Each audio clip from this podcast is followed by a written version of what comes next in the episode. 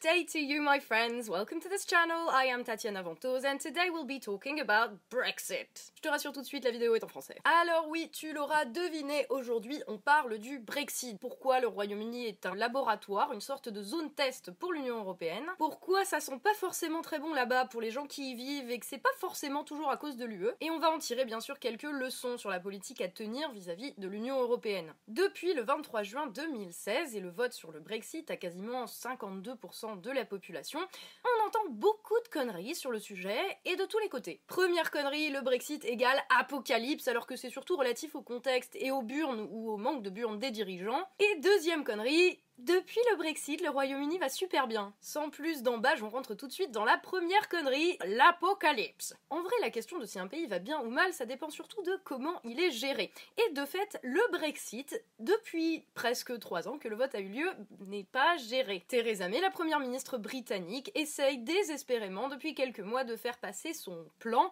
de 558 pages approuvé par les représentants de l'Union européenne sur le Brexit. Ce plan, ce deal, est censé donner des clés et des outils et une vision pour le Royaume-Uni à moyen et à long terme à la suite de sa sortie. Le problème pour Theresa May, c'est que pour que ce plan soit mis en place, bah, il faut que les députés au Parlement, hein, comme dans toute démocratie, euh, soient pour et l'approuvent. Sauf que bah, ça se passe pas très bien. The eyes to the right, 242. The nose to the left, 391. So the nose have it, the nose have it. Unlocked. Ça fait plusieurs fois que la majorité des députés britanniques rejettent le plan de Theresa May. Alors on va se demander d'abord pourquoi. Et attention, on ne parle pas juste des députés pro-Brexit, mais même ceux qui étaient pour le maintien du Royaume-Uni dans l'Union européenne euh, bah, n'approuvent pas du tout le plan de Theresa May. Alors il y a trois raisons principales à cela. Le premier point qui pose problème est celui de la période dite de transition qui est prévue jusqu'à minimum 2020 mais qui est extensible. Euh, et pendant cette période de transition, il est dit que le Royaume-Uni devra continuer de se conformer aux règles européennes. The UK will still be in the EU's economic zone, the single market and the customs union. But the UK will also have to follow all the EU's rules and regulations, the same payments into the EU budget, the rulings of the European Court of Justice reprendre le contrôle du pays et de sa souveraineté, comme l'impliquerait un véritable Brexit. Le principal argument avancé par Theresa May euh, pour défendre son plan, son deal, c'est que bah, ça va faire gagner du temps au Royaume-Uni pour s'adapter. D'aucuns diraient qu'ils avaient déjà eu presque 3 ans pour le faire, au lieu de foutre les gens au pied du mur à 3 mois de la sortie. Deuxième point particulièrement problématique, c'est celui de, on va dire, la facture du divorce. Personne ne sait à combien cette facture justement pourrait monter, même si des estimations le donnent autour de 40 milliards d'euros qui est quand même pas mal. Le deal de May ne donne pas de chiffres précis, mais établit simplement un mécanisme de calcul pour pouvoir déterminer au fur et à mesure combien le Royaume-Uni devra à l'Union européenne, ce qui veut dire que rien n'est sûr et que potentiellement, si les dirigeants de l'UE décident de faire chier et qui sont mal intentionnés, ça peut potentiellement ruiner l'économie du pays. Si vous ajoutez à cela que le montant de la facture va dépendre de la longueur de la période de transition suscitée, ça veut dire qu'on ne sait rien. Et attention, il a tout de suite été précisé par l'Union européenne que s'il advenait que le Royaume-Uni décidait que bah, c'était illégitime et qu'il ne payerait pas les factures dont on ne sait absolument pas à combien elles vont s'élever, la réputation du pays serait sévèrement endommagée. Dans le langage de la mafia, ça veut dire que si tu ne payes pas les sommes qu'on te demande à la dernière minute sans les avoir prévues et que tu considères que c'est trop énorme et ou illégitime et que du coup tu les payes pas, euh, ça, veut dire qu'on va te rendre la vie infernale. Et le troisième et limite le plus gros point qui pose problème dans le plan de May, c'est la soi-disant solution irlandaise. Enfin plutôt le problème irlandais. Oui oui, vu que le Royaume-Uni inclut l'Irlande du Nord, un vrai Brexit voudrait dire un retour aux frontières dures entre la République d'Irlande et l'Irlande du Nord, et briserait donc le lien privilégié entre l'Irlande du Nord et la République d'Irlande construit depuis en gros un siècle. Bon, ça inclut des considérations politiques et historiques que je ne vais pas détailler ici sinon on va pas s'en sortir, mais je vous mets une vidéo sur le Irish Backstop dans la description si jamais vous voulez aller plus loin. Theresa May proposait donc une solution. Theresa May avait en effet avancé qu'il y aurait toujours une possibilité, s'il vous plaît, de conserver un rapport privilégié entre le Royaume-Uni et l'Irlande. Il s'agissait en de la signature d'un accord bilatéral avec l'Irlande, afin de ne pas avoir à souffrir des conséquences d'un retour des frontières dures, avec des tarifs douaniers bah, beaucoup plus élevés qu'au sein de l'Union Européenne, en faisant en gros passer tout par l'Irlande. Le plan de génie de Theresa May. Mais cette solution qui constituait un filet de sécurité pour Theresa May, bah, c'est vu comme un aspect contraignant qui empêcherait une véritable sortie du Royaume-Uni de l'Union Européenne et comme l'alternative proposée par l'UE, c'était que l'Irlande du Nord reste dans l'Union en attendant de trouver une solution, on, voit bien que ça pose vraiment des questions de l'unité de la nation. Évidemment, pour compliquer un peu la chose, ni les députés britanniques, ni l'Union européenne, ni les Irlandais ne sont d'accord là-dessus. Locks us in, we have no vote to leave, the EU will not negotiate with us fairly, they will force us towards it, and they will get the concessions, and we will be in a very difficult position, and worst of all, ce sont donc ces trois principaux points qui ont fait que les députés britanniques ont rejeté bah, déjà par deux fois l'accord proposé par Theresa May, dont on ne connaît toujours pas la teneur exacte, bien entendu. Parce que non seulement c'est un accord assez vague, ou en tout cas dont le public n'a pas vraiment connaissance, euh, mais qui, pour les députés, pro ou anti-Brexit d'ailleurs, est totalement dommageable pour le pays. La carte que May a essayé de jouer, c'est celle de l'urgence. Elle a essayé, en espérant que la pression de l'urgence ferait que les députés voteraient pour son plan, afin d'éviter un Brexit considéré comme dur, c'est-à-dire fermeture de tout, sortie euh, de tous les accords signés depuis que le Royaume-Uni est entré dans l'Union européenne en 1973, avec un retour extrêmement dur de toutes les frontières, des tarifs douaniers, impossibilité voire peut-être de se déplacer, enfin on ne sait pas. Mais bref, Theresa May a essayé de jouer la montre en présentant son plan le plus tard possible pour que les députés qui allaient le voter se disent bon ben c'est pas parfait mais au moins c'est moins pire qu'un Brexit super hard. Sauf qu'elle s'est fait poutrer deux fois, y compris par les députés de sa majorité, y compris par les députés qui étaient contre le Brexit. Et là, à la réunion du jeudi 21 mars dernier, où elle est allée, les représentants des 27 pays lui ont posé ce qu'on peut qualifier carrément d'ultimatum, c'est-à-dire que soit elle arrive à faire passer en extrême urgence son plan, ce qui est peu probable, et d'ailleurs c'est même pas sûr qu'elle puisse le présenter une troisième fois, puisqu'a priori elle a pas le droit, et la petite parenthèse, je dis a priori parce que la loi britannique c'est pas tout à fait comme la nôtre, c'est-à-dire qu'ils n'ont pas de constitution, il y a beaucoup de choses qui relèvent plus de l'habitude et de la coutume que euh, du droit légal inscrit sur un texte. Et visiblement, la coutume en Grande-Bretagne, c'est que tu ne peux pas essayer de faire revoter plus de deux fois une loi qui a déjà été rejetée. Bah oui, parce que sinon tu peux faire passer toutes les lois à l'usure comme ça. Hein. Parenthèse fermée, même si elle arrive à le faire revoter au Parlement, c'est peu probable donc que les députés disent oui à la troisième fois, sachant qu'elle a fait un discours la semaine dernière où elle les accusait directement euh, d'agir contre les intérêts de la nation. MPs have been unable to agree on a way to implement the UK's withdrawal. As a result, we will now not leave on time with a deal on the 29th of March. You, the public, have had enough. You're tired of the infighting. You're tired of the political games and the arcane procedural rows. Tired of MPs talking about nothing else but Brexit when you have real concerns about our children's schools, our National Health Service, knife crime. You want this stage of the Brexit process to be over and done with. I agree. I am on your side. It is now time for MPs to decide. Mais dans le cas peu probable où elle arrive à faire revoter son plan et où les députés votent oui, alors elle aura jusqu'au 22 mai pour préparer le Brexit, soit juste avant les élections européennes. Et sinon, ils auront une extension pour sortir jusqu'au 12 avril, ce qui fait une extension d'à peu près deux semaines par rapport à la date du 29 mars qui était prévue initialement. Je sais, c'est compliqué, c'est chiant, mais c'est pour bien vous montrer à quel point Theresa May est dans la merde. J'assume le jeu de mots. Elle a voulu jouer la montre depuis deux ans en ne gérant pas la situation pour pouvoir mettre le pays et ses représentants au pied du mur à la dernière minute, en mode euh, c'est imminent, on n'a pas d'autre choix que voter mon plan. Sauf que les députés ont apprécié moyen, ce qui est compréhensible, et qu'en plus de ça, elle a perdu tout son crédit auprès de l'Union européenne. Les dirigeants européens l'ont d'ailleurs littéralement humilié à la réunion du 21 mars, après avoir présenté son plan pendant deux heures sans répondre jamais à la question de ben, vous allez faire quoi exactement si votre plan y passe pas? Non mais je vous jure, il va passer mardi Bref, elle a dû sortir et laisser les 27 représentants discuter entre eux de ce qu'ils allaient proposer au Royaume-Uni par la suite. Donc en plus de ça, c'est l'humiliation. Le problème de Theresa May, c'est que fondamentalement, ça fait presque 3 ans qu'elle avait le temps d'aviser et de voir ce qu'elle voulait proposer pour son pays. Dans la perspective d'une sortie qui était quand même planifiée un petit peu à l'avance, elle aurait pu dire ce qu'elle voulait pour le Royaume-Uni. Quelle politique économique Quel secteur industriel ou de services développer Qu'est-ce qu'on construit ensemble maintenant qu'on a récupéré notre souveraineté? Au lieu de ça, rien. Pendant deux ans, c'était non, non, mais on verra, on va gérer. Et les citoyens sont restés complètement dans les limbes de ce qui allait se passer, ils le sont toujours d'ailleurs, pris au milieu des guéguerres de partis qui se battaient entre eux pour savoir combien de sièges ils allaient gagner si on refaisait une élection générale le lendemain. Bah, quand tu fais ça pendant deux ans et qu'à trois mois de la sortie tu dis euh, vous acceptez mon plan ou ce sera le chaos, bah, ça ressemble quand même vachement à du chantage quoi. Theresa May a littéralement fait preuve d'une incompétence notoire couplée à une arrogance terrible sur la question, pensant que l'urgence ferait adopter tout et n'importe quoi. C'est raté. Dans tous les cas, ce sont les citoyens qui vont trinquer. La question n'est donc pas tant de savoir si ça va être l'apocalypse, encore que l'UE a tout intérêt à ce que ça se passe mal, mais nous y reviendrons un petit peu plus loin dans cette vidéo, mais de savoir si tu as un projet pour le pays.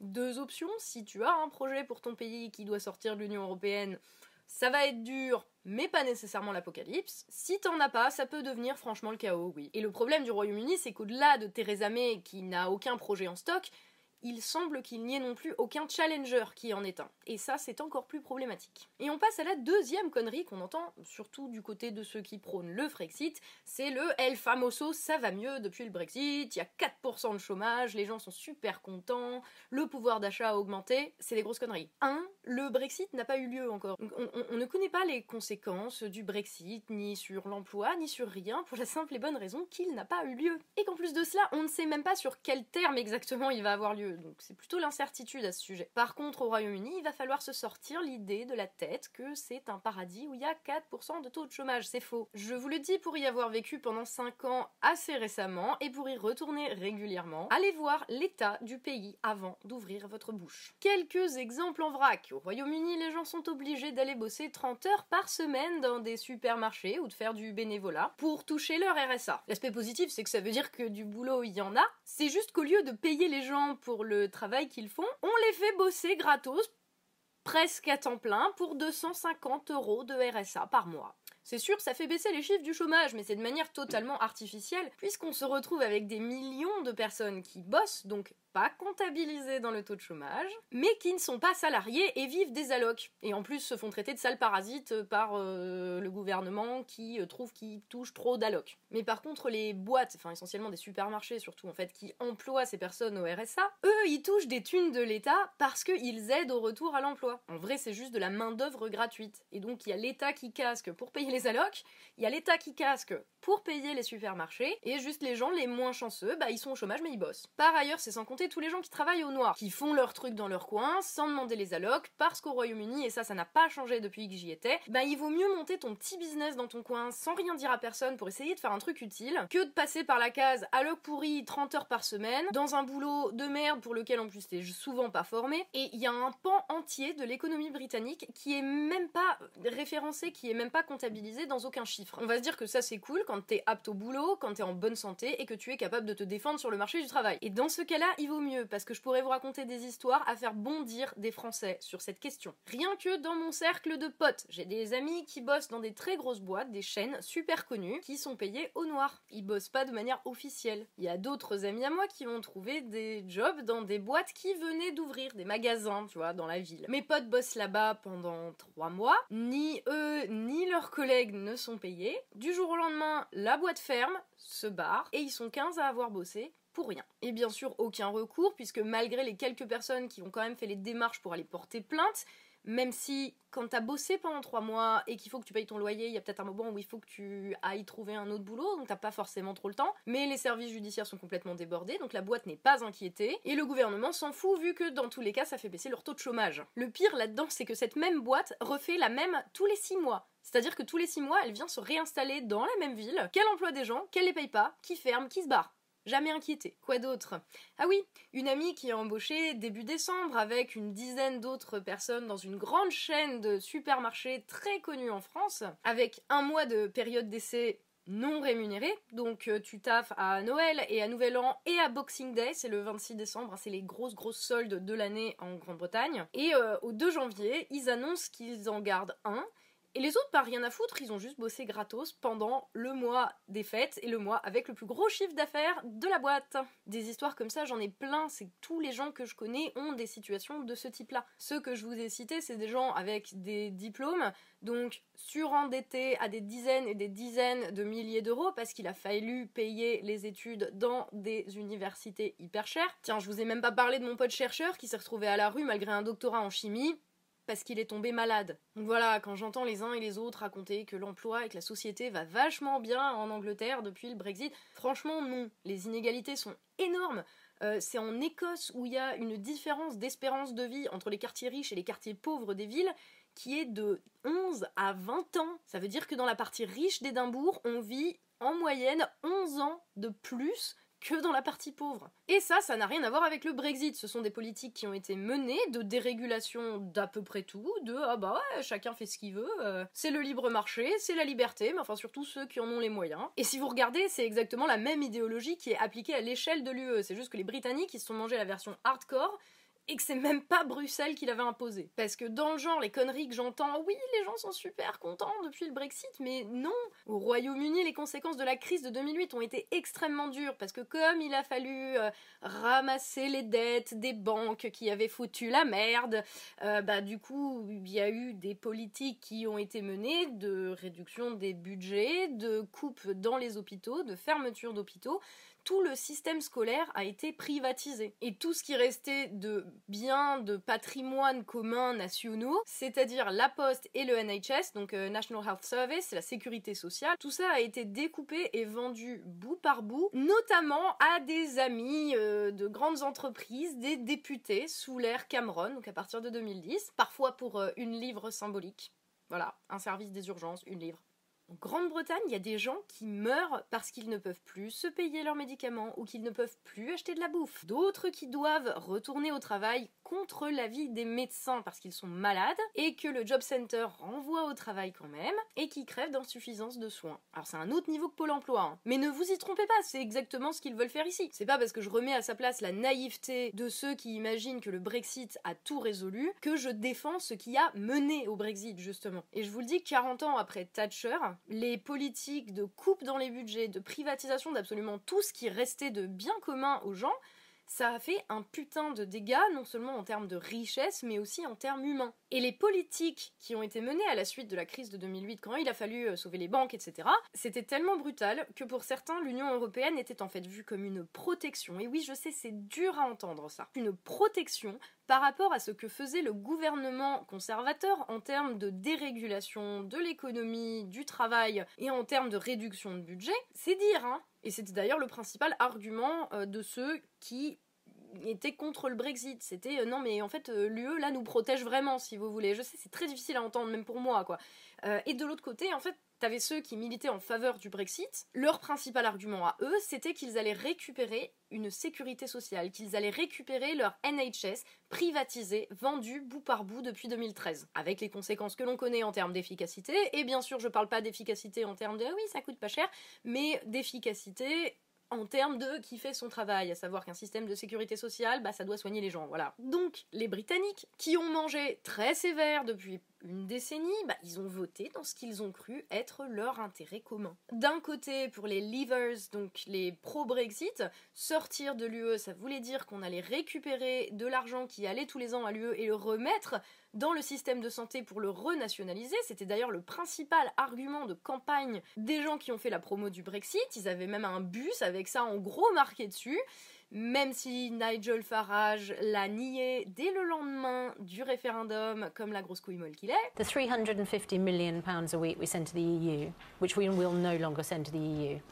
Can you guarantee that's going to go to the NHS? No, I can't, and I, and I would never have made that claim. 17 million people have voted for leave. Yep. Based, I don't know how many people voted on the basis of that advert, but that was a huge part of the propaganda. You're now saying that's a mistake. We have a 10 billion pound a year a 34 million pound a day featherbed that is going to be free money that we can spend on the NHS, on schools, or whatever it is. But you're not guaranteeing that that money, as promised, will go Well, to you the must, NHS. you must understand, I was ostracised by the official Leave campaign and did my, and as I've always done, did my own thing. Do you think Et de l'autre côté, pour les Remainers, donc ceux qui voulaient rester dans l'Union Européenne, pour eux, rester dans l'UE, c'était une forme de protection contre le fanatisme absolu de leurs dirigeants à défoncer le pays. Donc c'était pas pour rester dans une Europe QQ qui protège la paix, je sais pas quoi, ou de concepts foireux qui nous ressortent en temps de campagne, mais parce que leurs dirigeants étaient tellement radicaux, tellement extrémistes, ils allaient tellement loin dans ce que Bruxelles préconisait aussi, hein, faut pas se leurrer, qu'à côté, Bruxelles était une protection. Donc vous vous rendez bien compte qu'on n'est pas dans un contexte où les choses se posent en termes de euh, qui est gentil, qui est méchant, qui a raison, qui a pas raison dans l'affaire. Ce n'est pas comme ça que la question se pose. La question a été posée aux Britanniques et ils ont voté comme des citoyens sur qu'est-ce que vous pensez qui est le mieux pour votre pays pour que tout le monde puisse vivre correctement parce que c'est la merde? Et chacun a voté avec ça en tête, avec tout ce qui s'était passé depuis 2008, en se disant soit l'UE nous protège du fanatisme encore plus grand de nos dirigeants, soit quitter l'UE va permettre qu'on vive mieux et qu'on récupère ce que ces mêmes dirigeants nous ont pris. Et c'est par-dessus ça que les dirigeants et euh, la presse notamment ont polarisé le débat en ressortant et le populisme des années 30 et les gens qui ont voté pour le Brexit c'est des racistes et gna gna gna gna mais les choses ne se posent jamais comme ça. Sauf qu'ensuite bah attendez hein, on parle de campagne électorale menée par des gens qui vivent dans un monde parallèle qui ont des intérêts à défendre qui ne sont pas les intérêts des citoyens. Sinon ils auraient mené d'autres politiques depuis le début. C'est eux qui ont ressorti le débat en mode euh, ah bah les pro UE c'est parce que l'Europe de la paix les bisounours et de l'autre côté, les pro-Brexit, c'est parce que c'est des méchants racistes. Il faut toujours faire la différence entre ce que pensent les gens et ce qu'en disent les politiques et ou les médias qui ont un intérêt à défendre, qui est un agenda politique. Et vous le voyez bien, de toute façon, ils font le même coup dans toute l'Europe à chaque fois que quelqu'un leur dit bah c'est peut-être votre idéologie de merde qui détruit des vies hein. c'est peut-être juste vous à la Commission européenne qui euh, brisez des vies des pays en imposant des réformes mues par des objectifs budgétaires complètement absurdes que vous ne remettez absolument pas en cause. Donc la question est peut-être pas tant de savoir si les citoyens, qu'ils soient britanniques ou pas d'ailleurs, sont contre l'Union européenne, mais si c'est pas l'Union européenne qui agit contre les citoyens là. Donc, que vous soyez pro ou anti-Union européenne. Avant d'aller raconter des conneries pour prouver que c'est vous qui avez raison, posez-vous la question d'abord de ce qui se passe dans le monde réel. L'UE ne pose pas un problème par principe, elle pose un problème parce qu'on peut observer de manière très pragmatique et très concrète le résultat de ce qu'elle est, c'est-à-dire une instance supranationale, non élue, qui prend des décisions pour l'ensemble des populations européennes, en se substituant à leurs lois souveraines, et qui par-dessus le marché nous vend que euh, tous les peuples auraient les mêmes besoins et auraient les mêmes intérêts. Mais non seulement c'est faux, puisque bah, la situation sociale, les besoins, les exportations, les importations, les ressources, les cultures, les langues des 28 pays de l'UE sont quand même très Comment est-ce que des gars dans un bureau à Bruxelles, qui en plus n'ont été élus par personne, comment est-ce que ces mecs pourraient prendre en compte les intérêts conflictuels et trouver des réponses adaptées aux besoins de tout le monde? À ce niveau-là, l'Union européenne est une hypocrisie puisque ce qu'on nous vend et ce qu'on nous a vendu pendant toute la construction de l'Union européenne, c'était la paix, la stabilité, la démocratie. On nous a imposé des pseudo-mécanismes de stabilité qui ont ruiné des pays et créé l'instabilité, la Grèce au hasard, tout ça pour garantir une pseudo-Europe de la paix, et on nous a forcé à en arriver là en piétinant la démocratie et le libre choix de chacun. Donc ma question,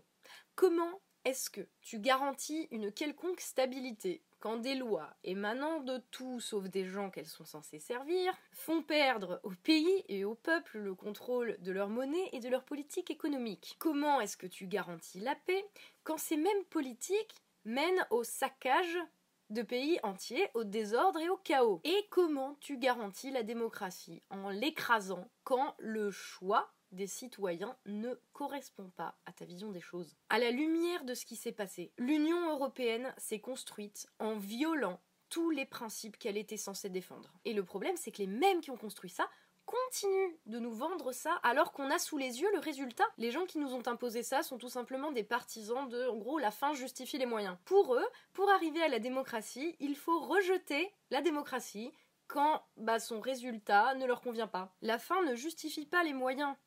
Ce sont les moyens qui nous disent ce que l'UE est réellement. L'UE, ce n'est ni la paix, ni la stabilité, ni la démocratie. C'est un libre marché institutionnalisé juridiquement, dans lequel tu marches ou tu crèves, dans lequel les pays sont supposés défendre les intérêts européens parce que tout le monde est soi-disant au même niveau, sauf que dans la réalité, comme dans toutes les relations humaines et sociétales, c'est le plus fort qui impose sa volonté.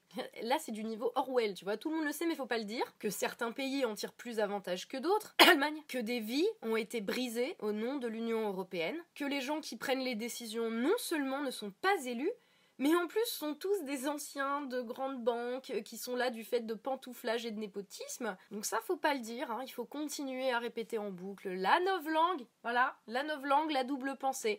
La ruine, c'est la paix, la souveraineté, c'est la soumission, la démocratie, c'est ferme ta gueule. Et dès que quelqu'un, de quelque bord qu'il soit, va soit pointer du doigt bah, l'hypocrisie en faisant une critique de l'Union européenne, soit carrément euh, vient en politique en disant, en assumant que chaque pays a des intérêts à défendre et que défendre les intérêts de son pays, ça s'appelle pas la guerre, ça s'appelle juste les relations internationales, ça s'appelle juste bosser dans les intérêts du pays qui t'a élu, ça s'appelle faire son travail en fait quand t'es un politique. Dès qu'il y a quelqu'un qui fait ça, populiste, extrême, années 30 Voici le dernier clip de campagne de la République en marche pour les élections européennes.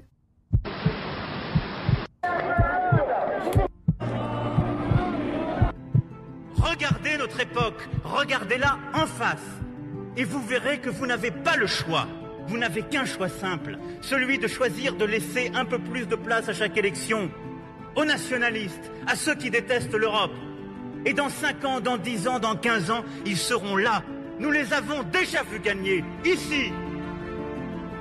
Où vous avez le choix de prendre vos responsabilités, partout, et de vouloir cette Europe, en prenant tous les risques, chacun dans nos pays. Alors cette ambition, nous devons la porter maintenant, maintenant, parce que c'est ce temps-là qui est venu.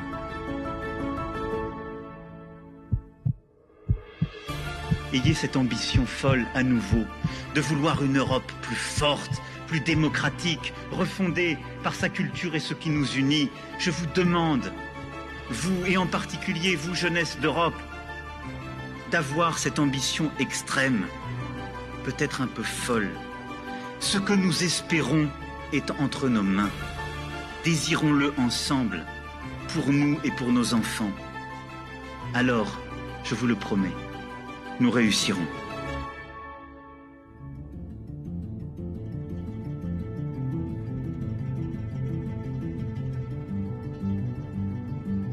Et on touche là au cœur du problème européen. Il faut se le rappeler quand même, la construction européenne c'est quelque chose d'assez récent. Et sur quoi est-ce qu'elle s'est construite? L'après-seconde guerre mondiale. Et dès le départ, c'était bah faut pas répéter les horreurs du passé, effectivement serait pas mal. Je pense qu'on va tous, à part quelques psychopathes, être d'accord pour se dire que euh, les millions de morts, les pays dévastés, l'Holocauste, tout ça, bon, qu'on kiffe ou pas l'UE, ça nous ferait globalement chier de répéter ça. Le problème derrière, c'est que ceux qui viennent nous vendre l'Europe de la paix, encore aujourd'hui, sont en fait les mêmes qui créent le chaos et la guerre. Il suffit de voir les spots de propagande.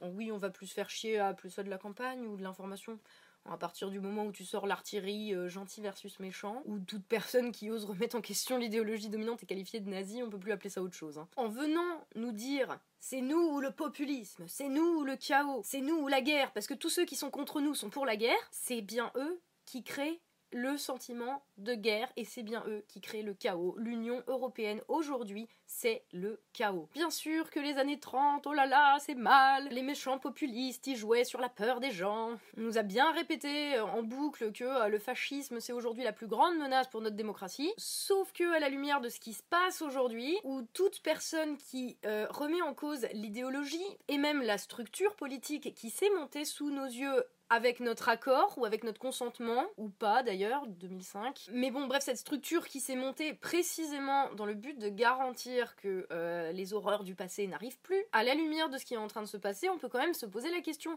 qui aujourd'hui joue sur les peurs des gens? Qui fait du chantage, qui menace, qui utilise des attaques ad Hitlerum pour discréditer tous les opposants politiques. En somme, qui se fout de la gueule du monde et qui piétine la démocratie? Entendons-nous bien, j'ai pas de sympathie particulière pour Victor Orban ou pour Matteo Salvini, je m'en fous. Par là, j'entends que ce n'est pas mon pays, c'est-à-dire que euh, les gens qui ont voté pour eux euh, avaient des raisons, n'étant ni hongroise ni italienne, euh, je n'ai pas à aller juger les Hongrois ou les Italiens pour leur dire qu'ils ont mal voté. Nos dirigeants au lieu de prendre acte et d'utiliser l'élection de gens qui ne sont pas d'accord avec eux pour se remettre un minimum en question, ils se retrouvent confortés dans leur idée et ils passent leur temps à donner des leçons voire carrément à menacer les gens qui ne voteraient pas comme il faut. Mais c'est pas en forçant les gens dans des cases que tu crées un peuple européen. D'autant que, à titre personnel, je suis déjà convaincue que c'est totalement impossible. Il faudrait déjà commencer par se mettre d'accord sur qu'on est nous avant d'aller chercher à l'échelle au-dessus. Hein, si t'es pas capable de ranger ta chambre, c'est pas la peine d'essayer d'aller arranger le monde, ça marchera pas. J'ai la forte impression en fait qu'il y a une part de ça, au moins chez nos dirigeants, pas que, mais il y a une part de ça, c'est qu'ils ont la flemme en fait de se poser la question pour savoir ce qu'on est. Donc euh, par fainéantise, par paresse intellectuelle, ils tentent de nous forcer dans un projet européen, de nous imposer une sorte d'identité européenne complètement artificielle, qui n'a aucun sens culturellement et qui nous impose en plus des lois comme si on avait tous les mêmes intérêts. Mais leur projet européen, c'est quoi? C'est un ensemble de lois qui favorisent toujours les mêmes. C'est une structure juridique froide et distante, déconnectée de la réalité, déconnectée des citoyens, quel que soit leur pays. Rien de concret, pas de culture commune, pas de récit commun qui permettent de donner un sens à l'Europe pour les citoyens que nous sommes. Donc forcément, quand on n'a pas de récit commun et qu'on essaye de nous imposer le vide, on se replie sur des récits euh, communs qu'on a à plus petite échelle. C'est tout à fait normal, je l'ai déjà dit à plusieurs reprises dans des vidéos, mais la politique a horreur du vide. Et quand les citoyens de divers pays assument euh, leur volonté de retrouver une forme de, de, sens dans une culture nationale, dans une identité politique, dans une histoire, quel que soit le bord politique d'ailleurs, euh, tout de suite les autres là ils viennent, ah c'est du populisme! Pourquoi? Parce que les identités qui sont affirmées, les histoires des différents pays entrent finalement en contradiction avec l'identité européenne artificielle qu'on a le sentiment de se faire imposer. De fait que ce soit le vote sur le Brexit ou l'élection de Matteo Salvini, je rappelle au passage que les, aucun des deux ne sont arrivés là par hasard Salvini, s'il est là, c'est parce qu'avant, il y avait un gouvernement de technocrates qui avait été mis en place par Bruxelles de manière non démocratique et que ces mecs ont appliqué toutes les recettes de Bruxelles qui ont foutu le pays dans la merde. Rien n'arrive par hasard à ce niveau-là. Tout cela, ce sont des conséquences de ce sentiment de se faire imposer une structure européenne qui n'a aucun sens et qui en plus agit contre l'intérêt général. Au final, l'Union européenne, c'est la négation des identités des divers pays pour les fondre dans un espèce de libre marché où seule l'économie ferait loi. Mais il faut bien plus que ça pour faire un peuple, encore une fois, c'est pas avec des lois que tu fais un peuple. De surcroît, quand les lois vont contre les intérêts de la majorité et que la majorité les rejette. Alors quelle solution? Article 50 ou pas article 50 Bah déjà on voit dans le cas du Brexit il suffit pas de déclencher l'article 50 pour que les choses s'améliorent d'un coup de baguette par la magie du droit. On ne quitte pas la mafia en disant mais il y avait une clause dans le contrat, tu vois. Et surtout, ça rend d'autant plus indispensable de savoir ce que tu vas faire après. Si t'as pas un putain de plan solide, soutenu en plus par une majorité de la population quand même, parce que t'as plutôt intérêt à être légitime, si t'as pas un projet pour le pays en lui-même, ça donne Theresa May, et un pays au purgatoire avec des dirigeants qui se posent même pas la question. Déjà, si t'as un plan pour ton pays, on va pas se mentir, ça va pas être le truc aisé. Mais alors si t'en as pas, bah c'est globalement ouais c'est la merde. Alors l'étape d'abord c'est quel projet tu portes pour ton pays? Et de cela, la question de l'Union européenne découle. Range ta chambre avant d'aller ranger l'Europe. Et c'est ça que je reproche à tous les partis, qu'ils soient euh, pour la sortie ou pour changer l'Europe, euh, je sais pas trop ce que ça veut dire, mais voilà, c'est le grand truc. Euh, mais qui s'occupe déjà d'avoir un projet pour la France, quoi? De quoi est-ce qu'il y a besoin? Il y a besoin de dirigeants qui soient en phase avec les intérêts réels des citoyens, prêts à défendre ces intérêts-là, et avec les couilles pour assumer les conséquences derrière quand même, hein. Parce que tu peux pas te contenter de dire oh bah on sort en article 50 et puis on verra après ce que les gens y veulent. Ça c'est ce que Theresa May est en train de faire en fait ça marche pas. Parce qu'il faut absolument savoir ce qu'on veut en tant que pays. Le prix à payer pour se libérer de ces chaînes est toujours extrêmement élevé, donc t'as toujours plutôt intérêt à savoir pourquoi tu le fais. Sinon, c'est voué à l'échec. Et à ce niveau-là, il y a bien une chose qui est sûre, c'est que l'UE ne va pas permettre au Royaume-Uni que les choses se passent très bien. Parce que si un pays se permet d'envoyer Bruxelles se faire voir, et qu'il ne lui arrive strictement rien. Qu'est-ce qui empêche tous les autres de faire la même chose? Vous croyez que c'est ce qu'ils veulent, l'Union européenne?